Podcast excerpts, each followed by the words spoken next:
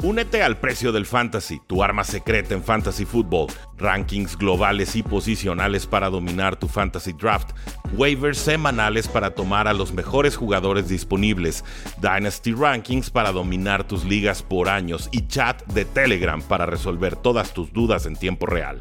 Visita stam.store diagonal precio NFL o da clic al link en este episodio para suscribirte. Saludos a todos y bienvenidos a un programa más de Tres y Fuera si nos escuchan en podcast y el precio del éxito si nos están viendo en YouTube. Acabamos de vivir una semana una, uno emocionante, realmente con resultados sorpresa, con algunas confirmaciones, con algunos que parecen van ser más mito que realidad y por supuesto esperando lo que va a ser este Bills contra Jets en el Monday Night Football. Pero tenemos, como todas las semanas, a las 10 de la mañana, hora del centro de México, a Carlos Rosado de Fox Sports. ¿Cómo estás, Carlos? ¿Cómo te fue este fin de semana? Bien, bien, bien, Rudy, ¿cómo estás? Ya empezó la NFL, ya desde el jueves y todo, ¿no? Pero ya este fin de semana completo, bien, bien, transmitidos partidos y este, un poco cansado porque otra vez es agarrar también este, condición para narrar los juegos. Bien, lo dijiste, es condición, o sea, esto es un entrenamiento mental si quieren, o sea, no necesariamente son, son sprints o, o, suicide drills, pero sí desgaste y si acabas drenado, ¿no? Como sudado, con ganas de echarte a la cama y, y realmente resetearte. Y por eso valoro tanto que tan temprano, al día siguiente, Carlos, estés aquí con nosotros. Estoy seguro que el público también. Vamos con este primer juego que creo es el resultado más espectacular de la semana. Los Cowboys dominan en ataque, en defensa, en equipos especiales, en emociones, en sensaciones a unos Giants que perdieron 40 a 0. Explíquenme como estos Giants que se rearmaron con talento, que si jóvenes, que si Darren Waller, que ya regresó Saquon, ahí te va tu contrato, Daniel Jones 40 millones de dólares anuales y toma la papá, ¿no? Yo veía a Brian Dable listo de para romperle la cabeza a alguien, no sabía quién. Sí, no, no, no, el, el, plan de juego de los Cowboys, ¿no? Fue espectacular. Realmente me llama mucho la atención la velocidad de la defensiva, la defensiva moviéndose en otro nivel. Creo que se hizo ver mal, lo vimos ahí este, con cero puntos permitidos para, para, los Giants, pero la velocidad de la defensiva, Micah Parsons por todos lados, la línea defensiva dominando y, y teniendo un corner ya tenían a Travon Dix, traen a Stephon Gilmore, pero dos corners de este calibre que pueden jugar personal, te permite hacer muchas cosas con los Cowboys.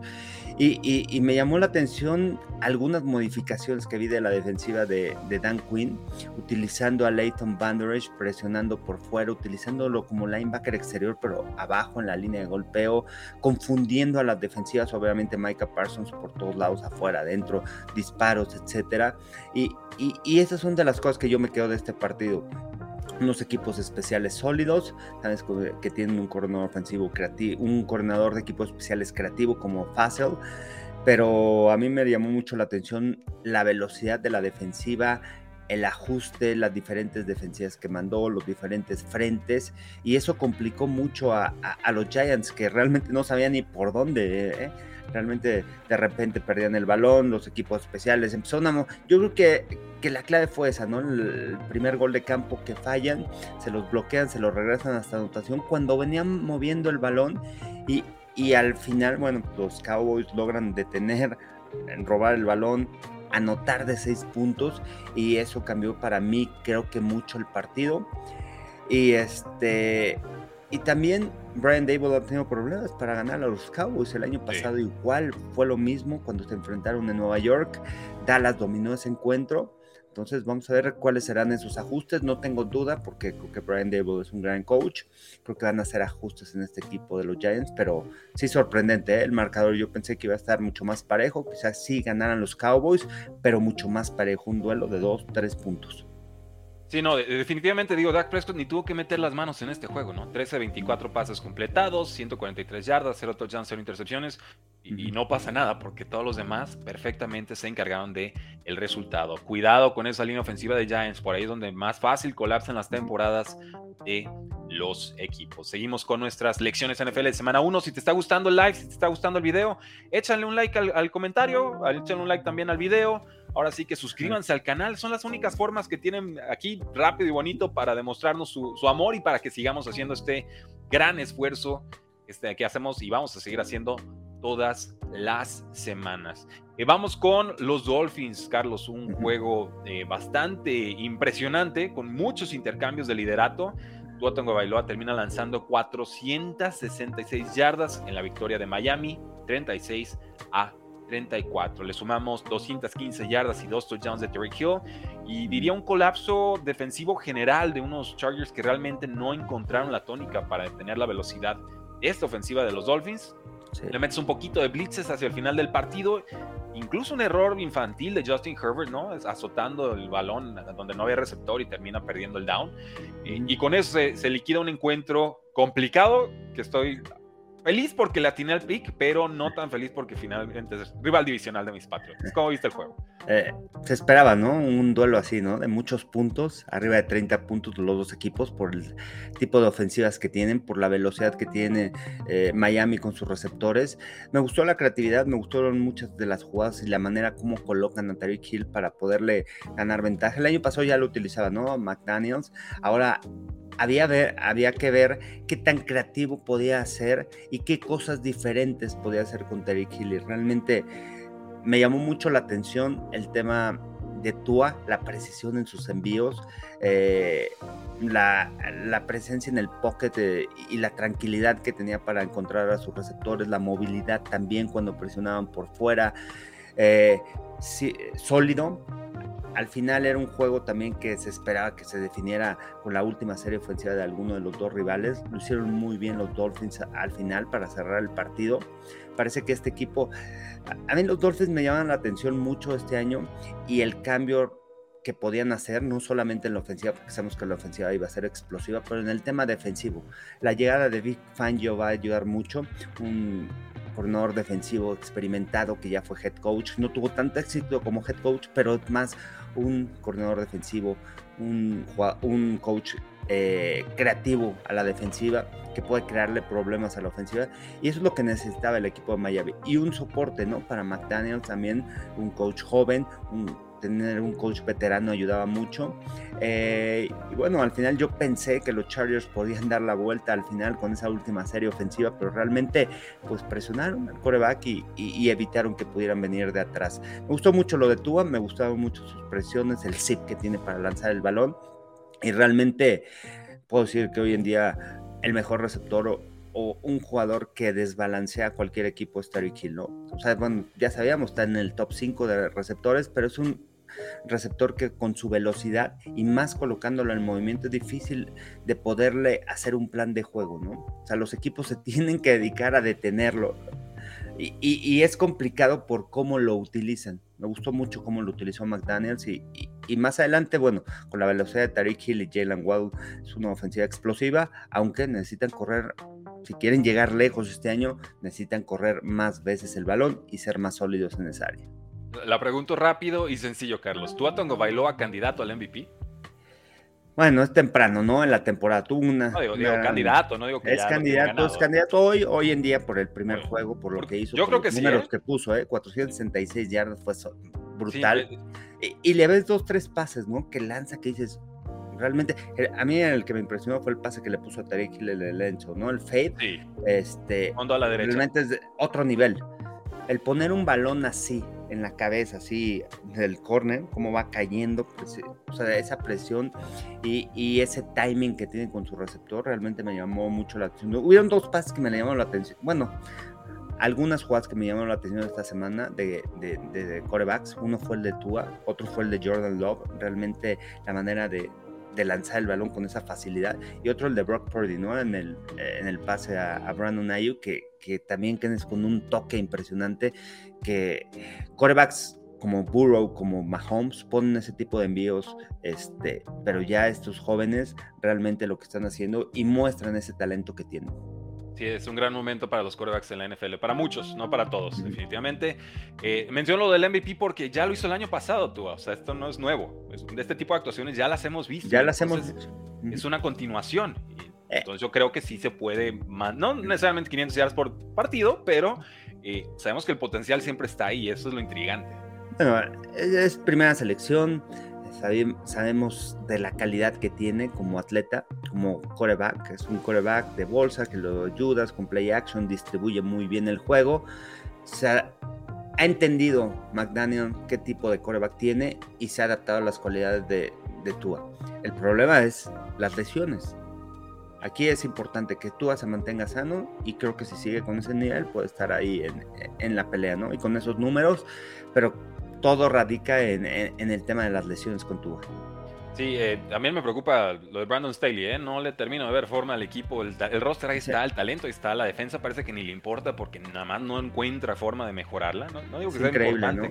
¿no? No, hay forma, son tres años realmente de, de nada. E, es increíble. Su labor es obviamente dirigir al equipo encontrar las piezas a la defensiva para detener a los rivales. Él es el genio defensivo, por eso lo contrataron en los Chargers, eh, por esa mentalidad defensiva. Traen a Kellen Moore, ¿por qué? Porque ya se habían cansado de, Joe Lombardi, de no ser tan agresivo con ese coreback que tienen, con Justin Herbert. Traen a Kellen Moore y Kellen Moore hace su trabajo. Para un coordinador ofensivo anotar más de 30 puntos es lo que te piden tú tienes que anotar puntos como coordinador ofensivo. Brandon Staley se tiene que encargar de ganar los partidos y no los ha hecho. Al final vienen de atrás los equipos y con mente defensiva esperarías mucho más el ajuste de la defensiva y no lo ha hecho. Creo que está en la silla caliente, ¿eh? Brandon Staley, me parece. Ya le trajeron a Kellen Moore, ya le trajeron una mente ofensiva. Ahí te van 30 puntos por partido, ¿ok? Ahora te toca a ti eh, la responsabilidad de ver quién va a ser tu corredor defensivo y tú cómo vas a ayudar a esa defensiva a poder detener a los rivales. Y tiene jugadores, o sea, le trajeron a Eric Hendricks, JC Jackson ya eh, está sano, este, o sea, tiene un buen equipo defensivo, Bosa, tiene una, este, a Mac, o sea, tú hablas de jugadores y, hay inversión. Tiene un buen talento, eh. Sí, no, o sea, realmente Brandon Staley desde el año pasado para mí ya, ya estaba de propina, tuvo que haber sido en ese Black Monday y lo aguantaron. Me va inquietando lo que sucede. Pero bueno, pasamos al siguiente partido, Carlos, que hay muchos que analizar. Eh, pero quizás ninguno más importante por lo que habíamos comentado en la, en, ¿no? en la previa de esta jornada.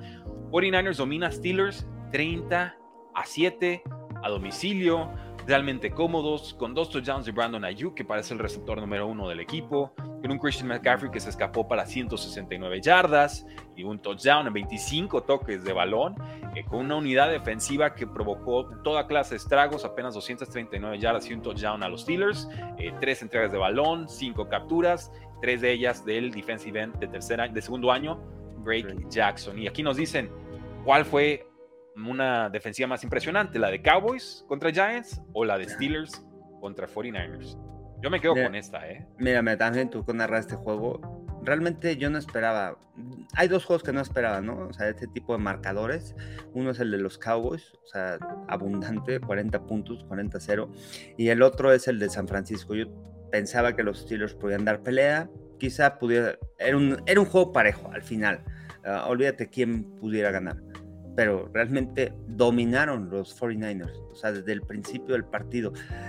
Varias cosas en este juego que vi de los 49ers y creo que levantan la mano y dicen, a ver, nosotros somos candidatos. Brock Purdy es nuestro coreback titular. Brock Purdy, coreback elite en la NFL. La manera de manejar esta ofensiva es de llamarse la atención, la serenidad que tiene la bolsa de protección, sus lecturas, su progresión, no entra en pánico, toma buenas decisiones, la colocación del balón en cuestión ofensiva. Y dices, bueno, San Francisco es más correr el balón. Sí, Christian McCaffrey es un gran trabajo, más de 100 yardas, escapó una de 65 en la línea ofensiva, pero lo que hace Brock Purdy es muy importante para esta ofensiva. Esa conexión que tiene con Brandon Ayuk. Ojo, Brandon Ayuk se puede convertir otra vez rebasando las mil yardas y uno de los top receptores, ¿no? Por la manera de correr sus rutas y, y por el entendimiento que hay con el coreback. Y por otro lado, la defensiva juega en otro nivel. La velocidad que tiene Fred Warner en el centro del campo, y creo que ya lo había mencionado aquí, las defensivas dependen de la velocidad que tenga tu Mike linebacker. Si el linebacker central se mueve rápido, tu defensiva va a ser rápida. Fred Warner en otro nivel, la velocidad que tiene, Greenlow también la línea defensiva presionando con cuatro hombres, con cruces, pero ganando los duelos personales. Demostró San Francisco que tiene un hombre del otro lado de Nick Bosa, que, que, es Drake Jackson, que también puede ser sólido y que puede presionar al coreback.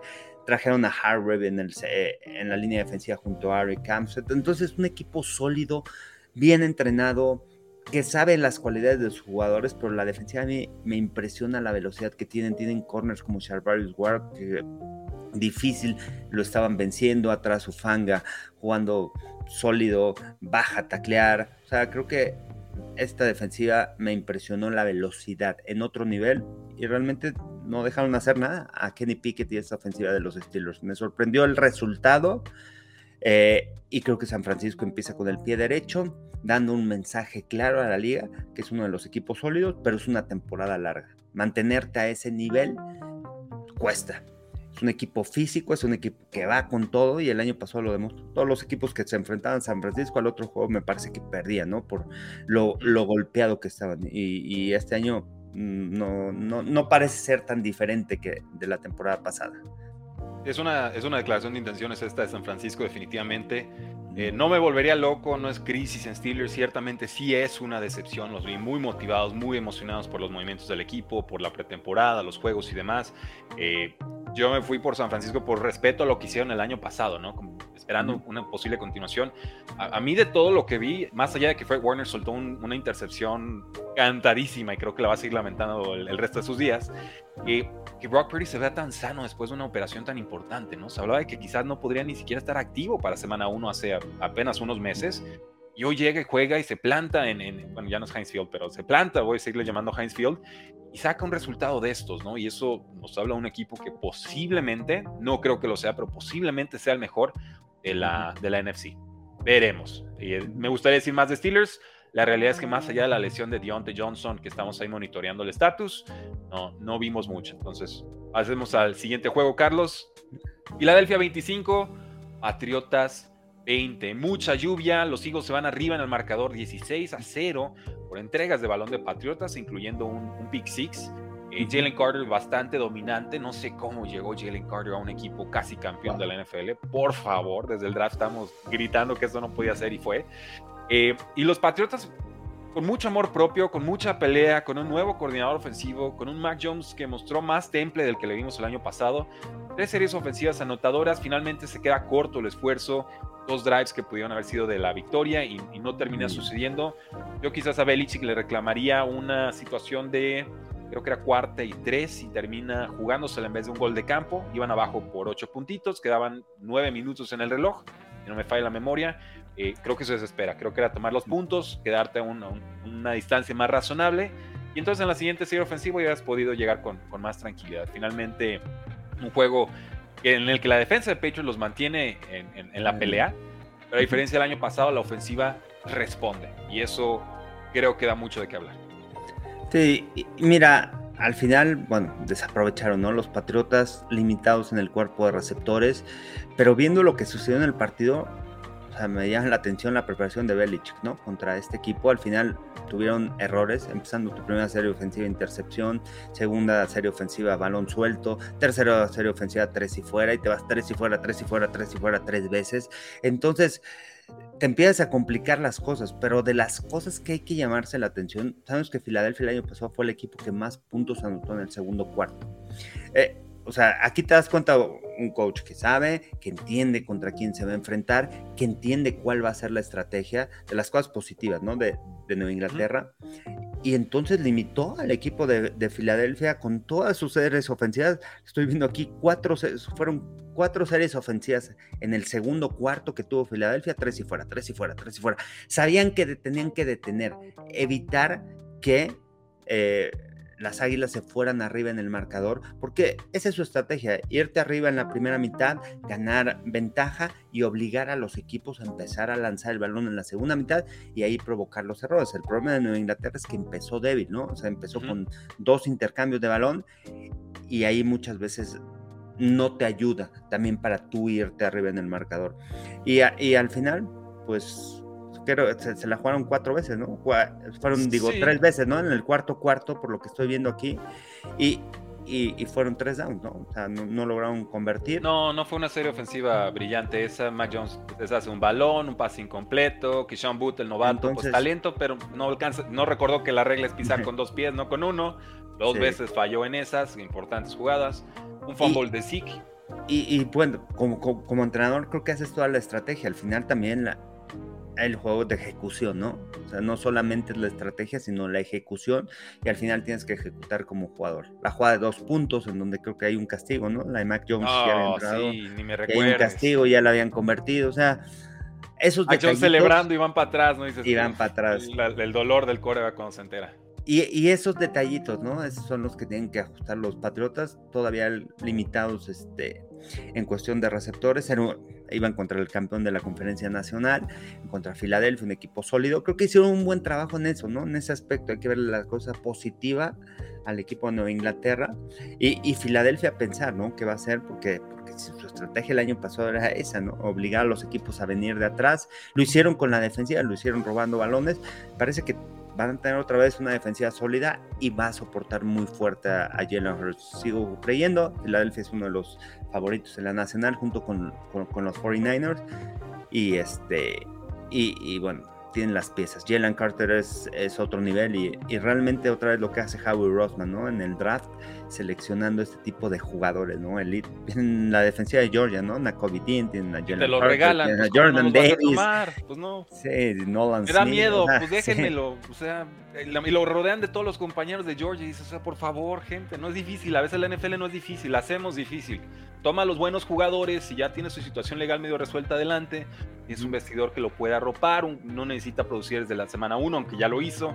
Y, Está fácil. Y, aparte tienes que entender, ¿no? O sea, cómo ganan los partidos, cómo vas armando tu equipo, tu organización, más allá de, que tengas un buen coreback sólido, aparte que tengas un líder, porque es importante, ¿no? No solamente es eso, eh, no solamente es el talento, sino también que sea un líder en el terreno de juego, en las trincheras. ¿Cómo se ha armado San Francisco en las trincheras? ¿Cómo se ha armado este, Filadelfia en las trincheras? La línea defensiva, la línea defensiva sólida.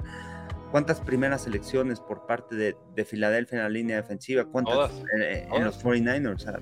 Es muy importante, ¿no? Eso y, y, es entender cómo ir a armar una franquicia. Los jugadores skill los puedes encontrar más adelante, a menos que haya uno fuera de serie.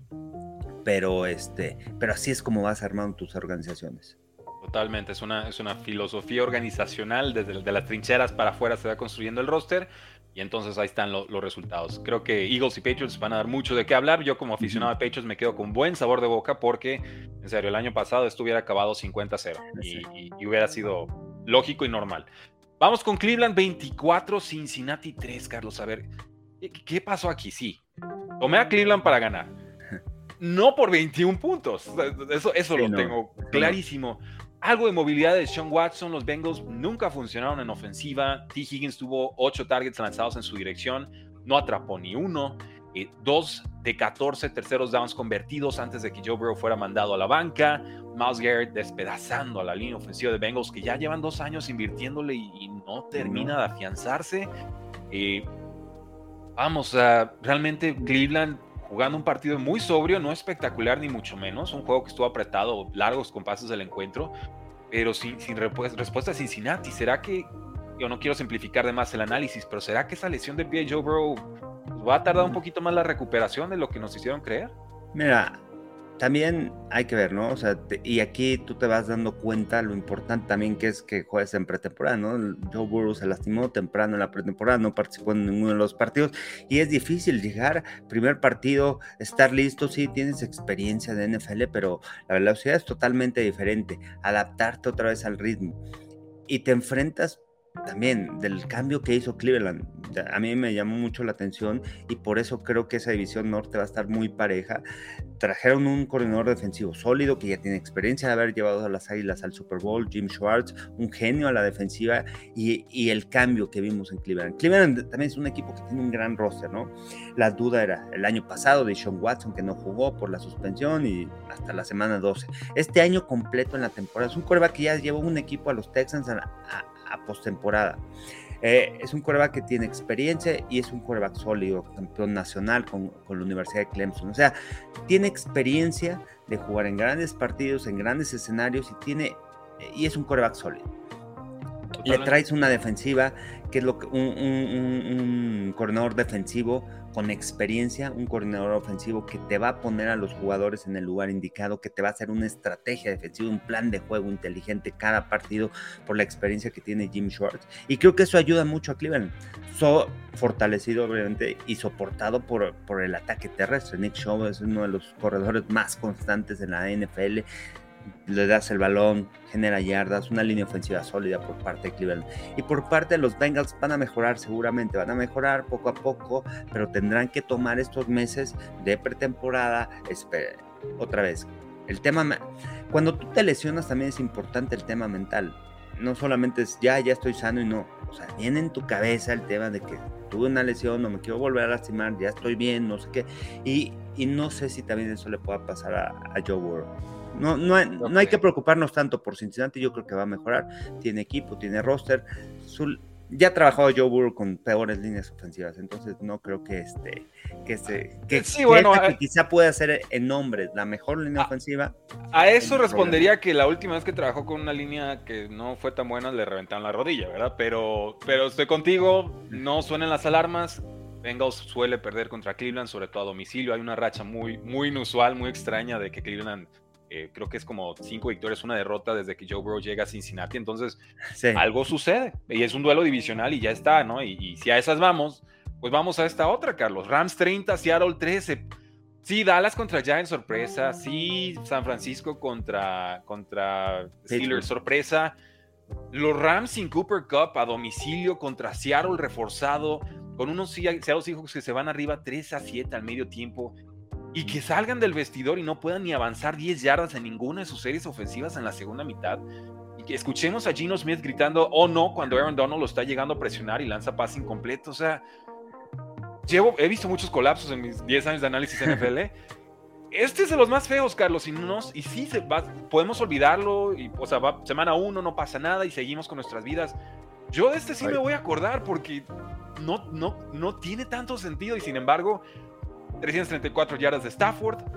Tutu Atwell, el receptor, no bajo, diminuto. 119 yardas. Puka Nakua, que viene con un buen off-season, 119 yardas también. Esa no me sorprendió tanto. Pero desaparecieron los Seahawks. No, se, no, aparecieron, no, no, se presentaron. Sí. Y veíamos a Deacon Metcalf hasta empujando a jugadores fuera de jugada. O sea, todo mal. ¿Qué, pasó? No, esto, esto es, semana uno, no quiero reaccionar de más. Para mí es grave. Es grave por parte de los Seahawks. Van a mejorar, sí, seguro. Tiene equipo. Pete Carroll lo va a hacer. Eh, eso eso no, tengo la duda. Y por otro lado, muchos también, ¿no? Las dudas con los Rams, uno de los peores equipos, ya van por la primera selección, no está Cooper Cup. Este es un equipo que tiene muchísimos novatos, creo 28, 29 jugadores novatos. Eh, Sean McVay. Sean McVay demuestra que, que, puede preparar los equipos. O si, en algún partido podía ganar los Rams, era esto, ¿no? Los primeros juegos. ¿Por qué? Porque los rivales no saben qué cosas nuevas va a sacar tu, coach, qué cosas nuevas de creatividad. Tu equipo está sano, tus jugadores titulares están sanos. Algo que sufrió mucho el equipo de los Rams la temporada pasada fue las lesiones. Cooper Cup, Matthew Stafford, eh, eh, se lastimó sus receptores, estuvo lastimado jugadores de la defensiva, la línea ofensiva, fue, todo un desastre. Entonces, primeras semanas es importante porque todos están sanos, los jugadores titulares. Entonces era buena oportunidad para probar a los Rams. Y viendo eh, lo que sucedió en el partido, aparte los Rams fallaron, les bloquearon un gol de campo, fallaron un gol de campo, o sea, todas sus series ofensivas fueron para anotar puntos, a excepción de una que fueron tres y fuera y despeje, pero si tú ves el, juego es touchdown, despeje, patea bloqueada, fallaron un gol de campo y la segunda mitad anotación, field goal, touchdown y dos field goals. O sea, dominaron en el partido. O sea, también hay que sorprender lo que hace Sean McVay para preparar al equipo y, y Matthew Stafford jugando a gran nivel, ¿no? O sea, de las cosas buenas regresa y está sano y está jugando bien y es importante también que le des esa confianza a tu equipo. Seattle, muchas cosas que tienen que resolver, principalmente en su línea ofensiva y, y no tengo la duda, el año pasado también empezaron perdiendo y creo que Pete Carroll podrá hacer un buen trabajo, ¿no? O sea, al final conocemos el trabajo que hace Pete Carroll eh, y, y es pues ajustar, ver video, borrar esos errores y para adelante, porque creo que Seahawks tiene, tiene equipo para, para, este, para poder ahí estar peleando quizá un segundo lugar y poderse colar a postemporada.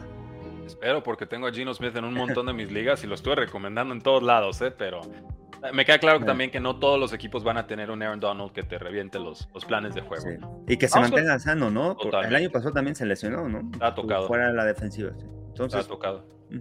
Se hablaba hasta de retiro posible de Aaron Donald. Y, es muy importante también que se fije en el tema de coach, ¿no? Raheem Morris, lo que ha hecho también en este equipo, que es el coordinador defensivo. El año pasado lo que hizo, eh, de repente se enfrentaron contra quién? Fueron contra los Broncos cuando ganaron 50, les metieron 50 puntos con Baker Mayfield como quarterback. O sea, es un equipo que está bien entrenado y eso es muy importante, ¿no? Porque al final, pues ayudas a desarrollar a tus jugadores, llevarlos al límite, aunque no son elite, pero los, los elevas, los ayudas a jugar como equipo y elevas su nivel también. Totalmente. Carlos, voy a tirar mi comercial rapidito para el pueblo. Estamos en el Fantasy Football, hay que ganar, hay que perder. Yo en siete de mis ligas gané cuatro, parece que las tres, tres me voy a quedar bailando. Y fallé, se lastimó Deontay Johnson y senté a Brandon Ayuk en esa liga y me va a costar. Ni modo, pero el chiste es ganar semana a semana y por eso quiero que te suscribas al precio del Fantasy con rankings, waivers, alineaciones y chat 24/7. Ya estuvo muy activo ese chat de Telegram con apuestas, con picks de Survivor y demás. Únete, 4 dólares 99 centavos por mes. Y ahí tienes todo esto para que ganes tus ligas, para que te diviertas y para que te conviertas también en un super fan de El Precio del Éxito. Te esperamos. Carlos, nos están preguntando por el partido de los Packers y creo que es justo y necesario mencionarlo. Para los que quieren, eh, nos están preguntando también de Miami Chargers, ya lo analizamos, queda guardado este video. Eagles Patriots también ya lo analizamos. Vamos con los Green Bay Packers, yo tenía Chicago para ganar este juego, evidentemente erré y feo el pick. Gana Packers 38 a 20. Esperaba un pasito para adelante, eran locales, trajeron a DJ Moore, traen tres corredores bastante competentes. Justin Fields prometió 4.000 yardas por aire. Llega Jordan Love sin receptores, tres touchdowns, cero intercepciones. Digo, Romeo Dobbs evidentemente se convierte en número uno, pero no estaba Christian Watson. Eh, y la defensiva de Packers definitivamente fue la que sí vino a, jugar bien y, bonito, ¿no? Eh, y, bueno, también, o sea, los Packers tienen un equipo, equipo, ¿no? No, no, no dependen ahora sí de un coreback. Importante, sí, sale Aaron Rodgers, pero también yo veo, le quitas presión a Matt LaFleur, ¿no? Para poder trabajar con un joven que lo puedes trabajar, que puedes enseñarlo, un coreback que tiene muchas cualidades. Cuando salió del colegial, el problema de Jordan no, no era su talento, no era la manera de lanzar el balón, la manera de escapar, eh, las habilidades físicas, era el problema de pérdidas de balón, entendimiento del juego. Y si tú puedes ayudar a tu coreback en, esos, en esos aspectos, lo puedes llevar a otro nivel eh, en, en, esta liga, porque el talento lo tiene. Simplemente es enseñarle las lecturas, la defensiva, la anticipación, el prison and breathe, la lectura antes de sacar el balón y todo ese tipo de detalles. Soportó una defensiva sólida que ya demostró desde el año pasado eh, Green Bay, que tenía una defensiva sólida, que tenía linebackers, escogieron a Quay Walker, que ahora interceptó el resto de la noción, pero es un, un, buen linebacker.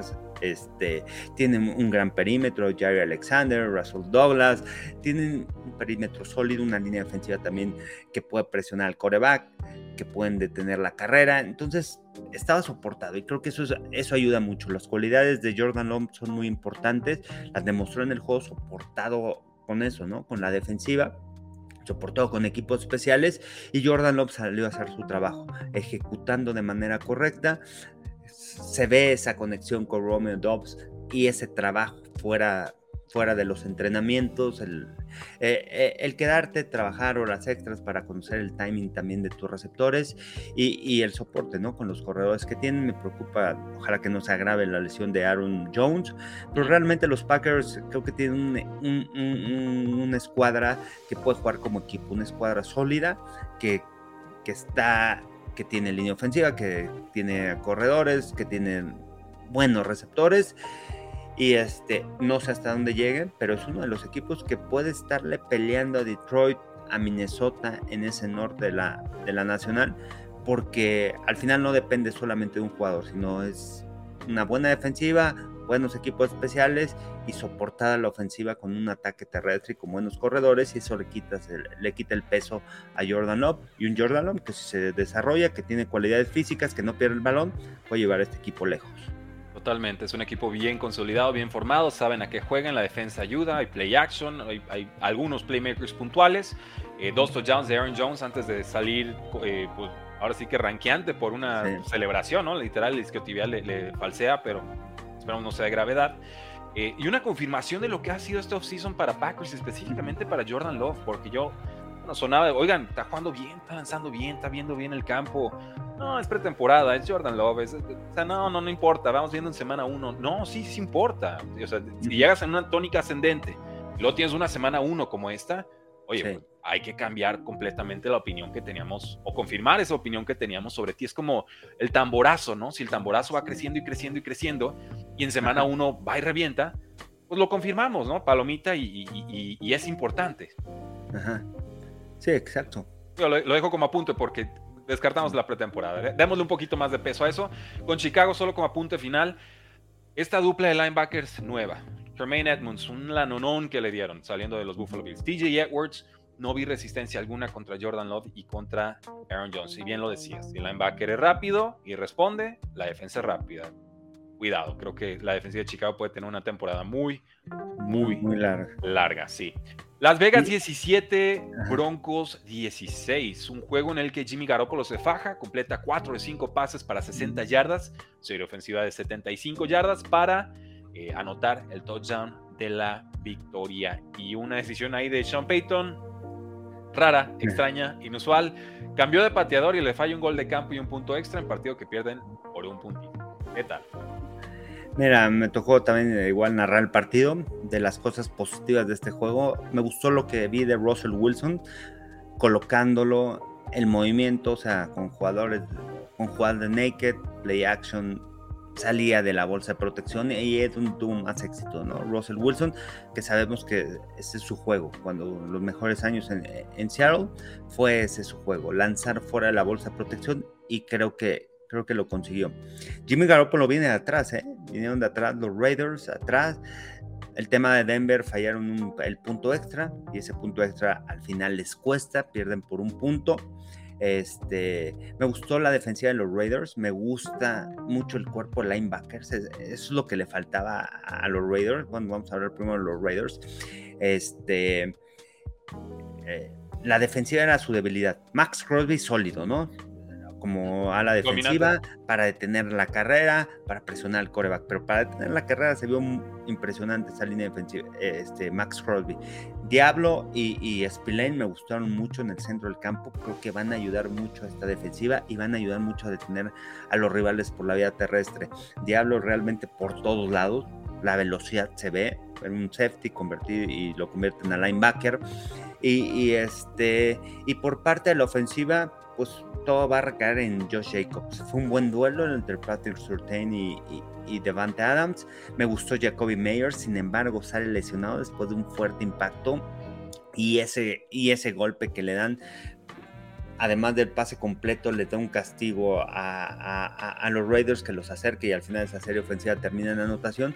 Pero me gustó mucho Jacoby Meyers, ¿no? O sea, realmente va a ser un gran complemento en esta ofensiva, más allá de, Hunter Renfro, que, o sea, que no se vio en el partido, pero Meyers, ojalá que se recupere de ese golpe que le dieron pero me gusta mucho en esta ofensiva porque también le va a quitar presión a Davante Adams y, si no le lanzas a Davante Adams, Meyers va a ser ese jugador a la zona intermedia, a la altura de los linebackers, y es un, buen receptor de las cosas interesantes. Y, por parte de los Broncos, te digo, realmente la actuación de Russell Wilson destacada en cuestión de lo que vimos el año pasado, en comparación de lo que vimos el año pasado. Creo que se ha adaptado muy bien y este y los Broncos van a crecer de una defensiva que también puede ser fuerte. Tienen o sea, tienen buenos jugadores su defensiva, eso, buen soporte. Javonte Williams regresa sano.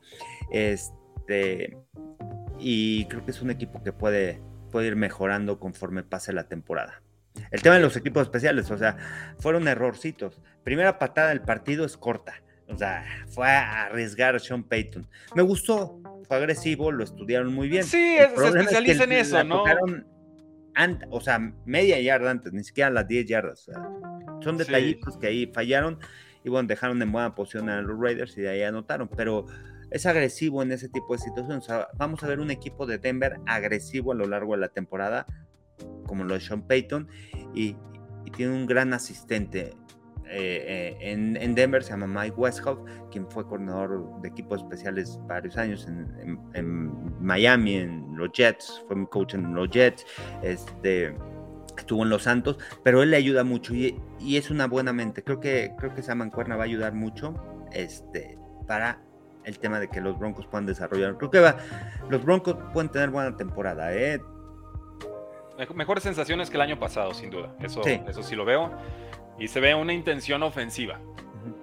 ¿Hasta dónde va a llegar? Veremos. Jacoby Meyers, 9 recepciones, 81 yardas, 2 touchdowns. Devante Adams, 6 recepciones, 66 yardas. Y bien por Jimmy, que nos recuerda que sabe jugar y que simplemente es sabe tiempo en el bolsillo y con eso tengo. Sabe ganar. Sí. un coreback que tiene con este llegó 41 juegos ganados eh, como quarterback titular, 17 perdidos. Un quarterback que tiene un alto porcentaje de juegos ganados y que sabe ganar partidos. Al final, eh, eh, al final es el chiste, ¿no? Fuera de las estadísticas, que no, no vaya a ser tan impresionante, pero es un coreback que sabe ganar los partidos. Temporada regular, ya postemporada es otra cosa, pero temporada regular sabe ganar. Y conoce muy bien a McDaniels. En la línea de un Kirk Cousins, ¿no? Que ahorita nos vamos a, aquel partido. Dios mío. Eh, es más, vamos, vamos a ese partido de una vez, Carlos. Aquí vamos brincándole. Tampa Bay 17, Minnesota, perdón, Tampa Bay 20, Minnesota 17. Los Vikings, específicamente Kirk Cousins, pierde dos fumbles en los primeros 10 minutos de partido. Eh, Justin Jefferson tuvo una primera mitad de ensueño, 138 yardas, y en la segunda mitad a Vikings se le olvida que existe. Tuvo solamente 12. O sea, no, no entiendo. Evidentemente hubo un ajuste defensivo, pero a Justin Jefferson no lo borras de un partido así. Es una decisión casi de cocheo, de quererte poner demasiado creativo. No, no sé. Mike Evans, 6 recepciones, 66 yardas, incluyendo un touchdown de 28, que empate el partido. Y una conversión de cuarto down de Baker Mayfield, que luego permite una patada, un gol de campo de 57 yardas, que terminan siendo los puntos eh, decisivos. ¡Wow! Eh, y este, sí, no, otra de las sorpresas, ¿no? También Tampa, pues ya lo habíamos platicado que no se esperaba tanto de ellos sin coreback, pero bueno, siempre Baker Mayfield inicia fuerte, ¿no? En Carolina igual el año pasado, este, cuando estuvo con los Browns, bueno, llevó a los Browns a postemporada, pero, pero esos inicios fuertes, vamos a ver si puede ser constante, si puede mantener ese nivel que, es importante, qué bueno ver a Tampa ganar. Yo no esperaba que ganara, yo, yo también esperaba que fuera de los, de los equipos que se quedara atrás temprano en la temporada, pero realmente buen trabajo de Todd Bowles como entrenador en jefe, eh, Baker Mayfield haciendo su trabajo al final decente, llevando al equipo a ganar y aprovechando esos errores de Minnesota. Muchos errores. Ah, Minnesota el año pasado ganó sus partidos apenas por pocos puntos. Este, y pierde el primero de esta temporada. Y ahora pierde, ¿no? Bueno. Ah, y Minnesota, que es el favorito, ¿no? Para llevarse el norte. No, aunque ya, no. Detroit. No, yo no, no, ya ahorita Detroit. Yo no, no, yo desde pretemporada, yo a esa quiniela de los Vikings nunca le entro, ¿eh? O sea, a mí me han costado Survivors esos ingratos. Es que. Unos canijos gitanos para suéltame picks. No sabes qué ir, ¿no? Con, los Vikings. El año pasado, o sea, esos juegos que ganaron, o sea, fueron que. Creo que todos los juegos, ocho, ¿no? O sea, ocho juegos por menos de seis puntos. Y al final y todo. Entonces, no sabemos qué esperar de los Vikings. Yo creo que van a mejorar en cuestión en comparación del año pasado en el tema defensivo, por, lo, por la llegada de Brian Flores, ¿no? O sea, va a ayudar mucho a la defensiva, que ese era la debilidad de, los Vikings el año pasado, permitiendo mil puntos. O sea, la defensiva era un desastre. Pero cuesta tiempo adaptarte a, a, las defensivas, al esquema defensivo, entender qué es lo que quiere tu coordinador defensivo. No es tan fácil luego, luego llegar a hacer el cambio y vámonos a ejecutar de manera correcta. Vamos a esperar Kirk Cousins hasta dónde puede llegar este equipo y si puede soportar. Yo creo que va a ser soportado de la defensiva. Y, crees que les pese el tema de Dalvin Cook? O sea, Alexander Mattison es un buen eh. corredor, pero siempre Dalvin Cook es, es un elite. Es, daba un extra. Venía de dos años de declive, quizás por estar algo tocado lesiones. Yo, estoy en que Alexander Mattison va a ser bueno y suficiente. Este, y sí prefería pagarle 7 millones por dos años a Alexander Mattison que 7 millones por un año a, Cook. Eh, si estas eran las cuentas que echaron los Vikings, yo la, suscribo. Eh, vamos viendo qué hace Dalvin Cook con los Jets. Puede ser una gran actuación, sobre todo ahorita que Bruce Hall está todavía regresando de, lesión, o a ritmo. Eh, pero no necesariamente, no, o sea, no pensé en Dalvin Cook en este, durante este partido, sinceramente. Sí lo estaba viendo de, reojo y más bien dije, no, este, entre las entradas de balón y la defensa de Vikings que de pronto no, no ayuda. Eh, y, unos, y unos Tampa Bay Buccaneers que salieron muy respondones. O sea, realmente Mike Evans en medio pleito de, extensión de contrato, ahí te lanza un partido de estos, ¿no? Y creo que eso es también un, un, tiro de arco fuerte a la directiva de, oigan, te di el 9 de septiembre para firmar un nuevo contrato, no lo hiciste y voy a hacer que te arrepientas. Yo eso lo respeto. Me gusta cuando un jugador se faja y dice, te voy a demostrar y demuestra. sí, exacto.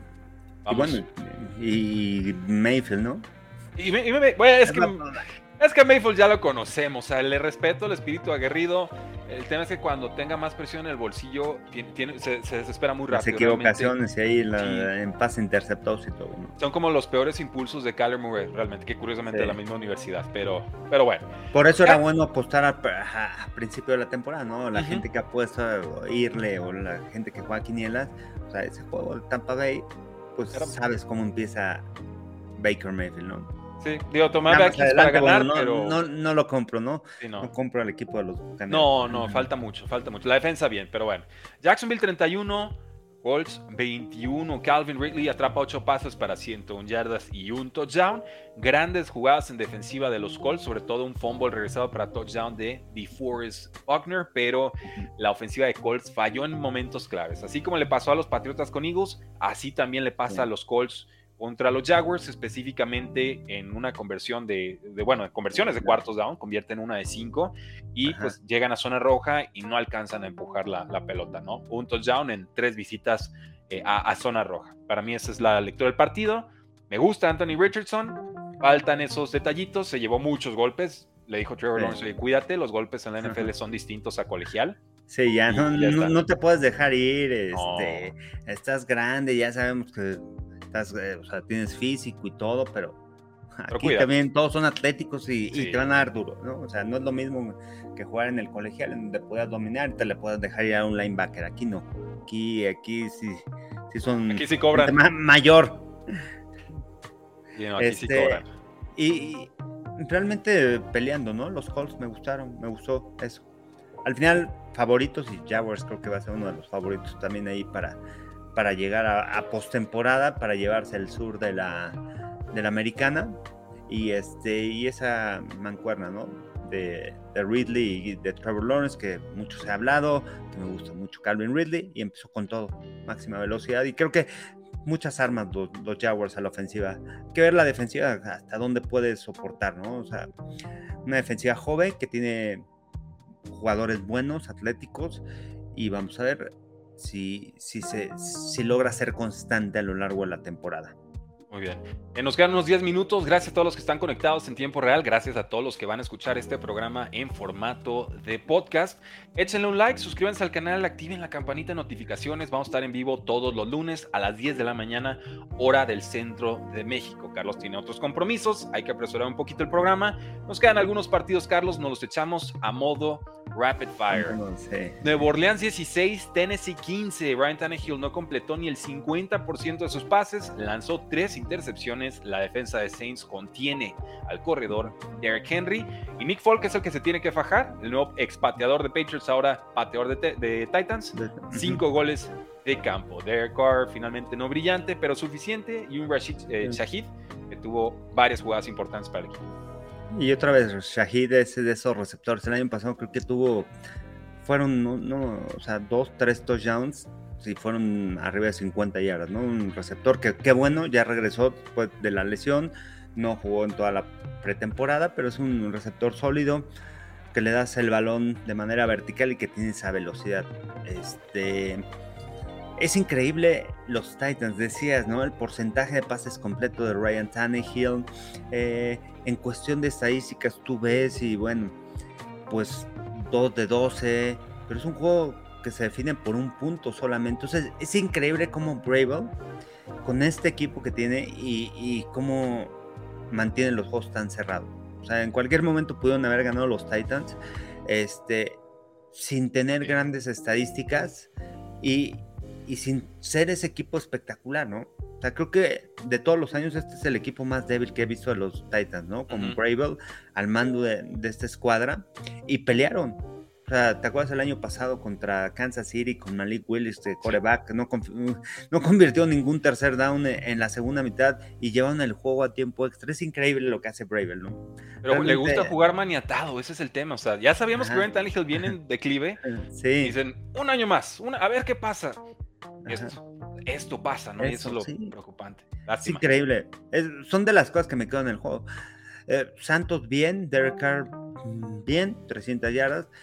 Pero el mismo, ¿no? corredores, el, ¿eh? bueno, Alvin Camara que está suspendido y Kendra Miller que no jugó en el partido, entonces te vas con Jamal Williams, te vas con el cuarto, quinto corredor, entonces hay algunas lesiones por parte de los Santos, este, yo espero más de los Santos, los Santos creo que pueden crecer, creo que puede ser un equipo ahí, eh, creo que es el favorito, ¿no? Para llevarse el sur, junto con Atlanta, pero creo que Nueva Orleans tiene mejor este, defensiva y eso le puede ayudar a, poderse llevar el sur, ¿no? Ahora, pues parejos, del sur ganaron, este, ganó Atlanta, ganó Tampa, ganaron los Santos y, las Panteras. Perdieron las Panteras. ¿no? Ah, ¿cómo que perdieron las Panteras? No me digas eso, Carlos. Bueno, está bien. ¿Creen que mejore la ofensiva de Carolina? Young se verá mejor con el, pase, con el paso de las semanas. Nos pregunta Ed Jiménez.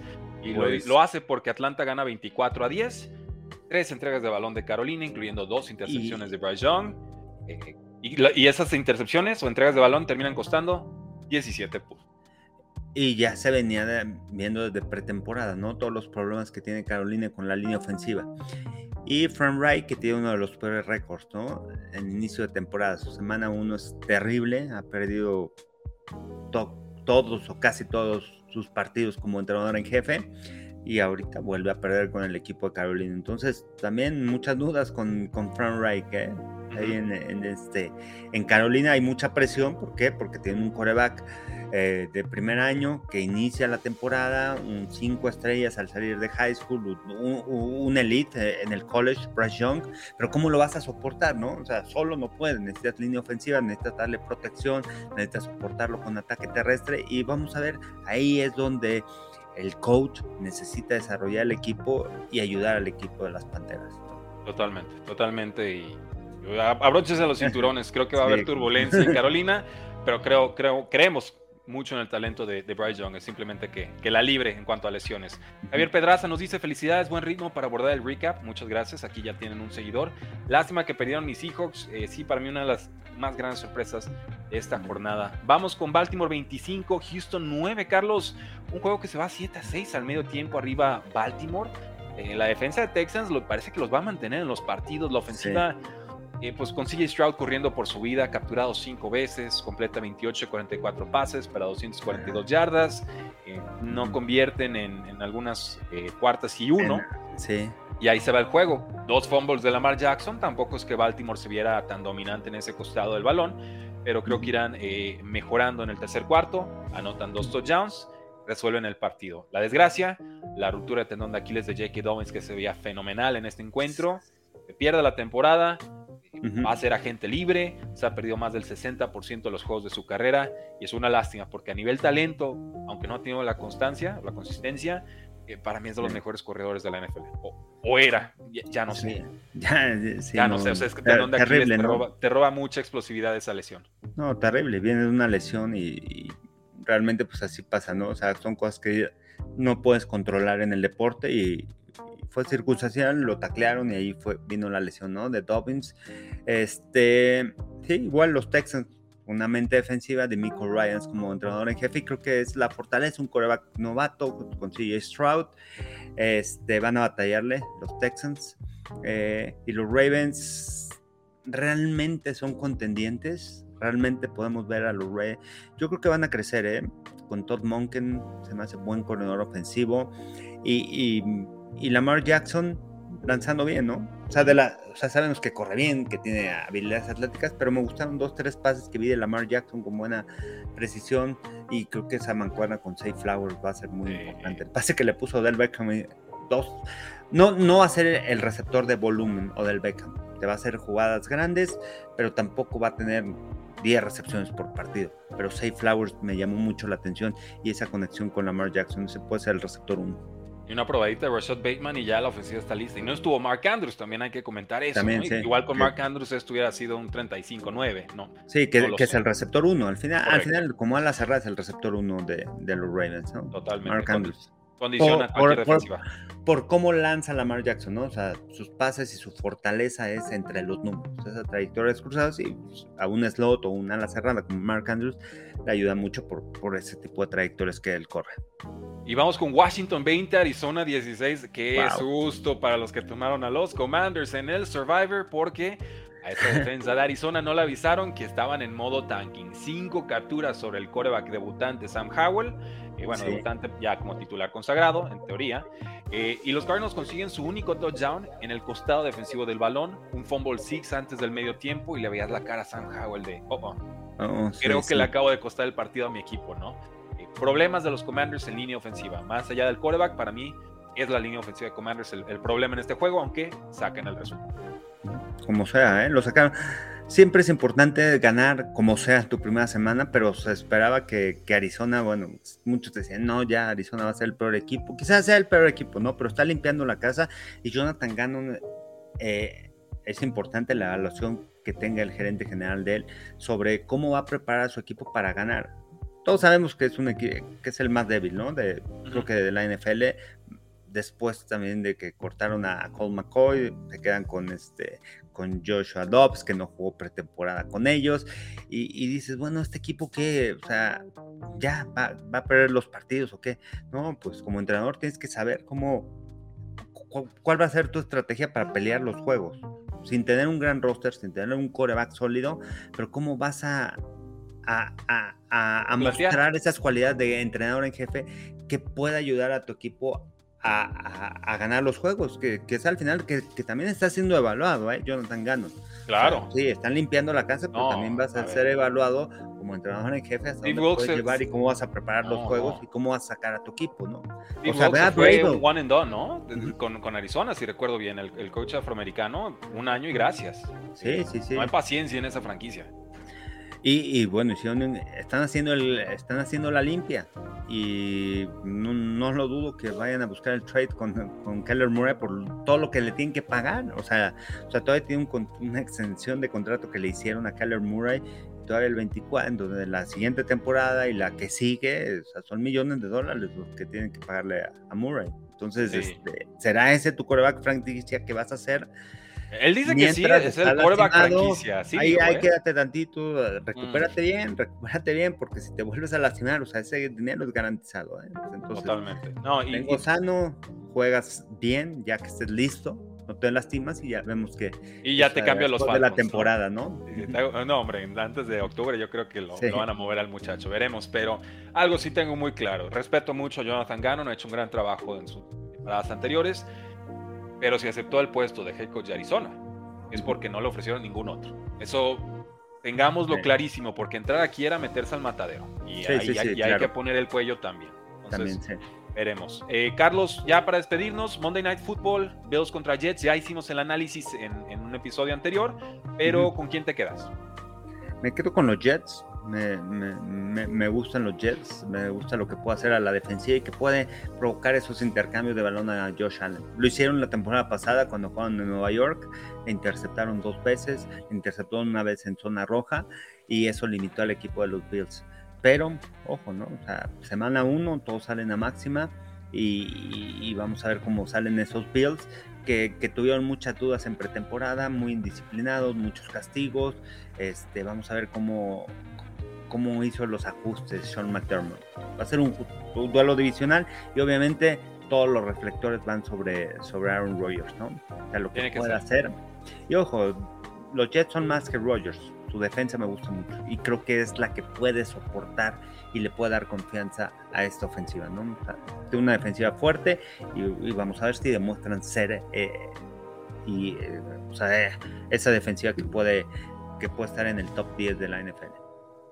Le tengo mucho respeto a los Jets, a su offseason, por supuesto a Aaron Rodgers que tuvo un mal año el anterior, pero creo que va a verse mejor en este voy a aguantar con Buffalo, misma fórmula que con San Francisco, respetando lo que fueron o no fueron la temporada pasada, que era un equipo pelonero, respondón, de pronto entregas de balones o errores de, concentración, pero que, encuentra las formas en una o dos jugadas de, sacarte el resultado, ¿no? Entonces me voy a aferrar a eso con, con Josh Allen, ¿no? Como clavo ardiendo, y pues que, veremos el, duelazo de Nueva York.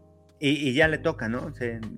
ya le toca a los Bills, ¿no? Este año ya, a ver si ya es su año. o sea, cada año es igual, los Bills, los Bills. Yo, no soy de la idea de que a los, equipos no les toca, a los equipos.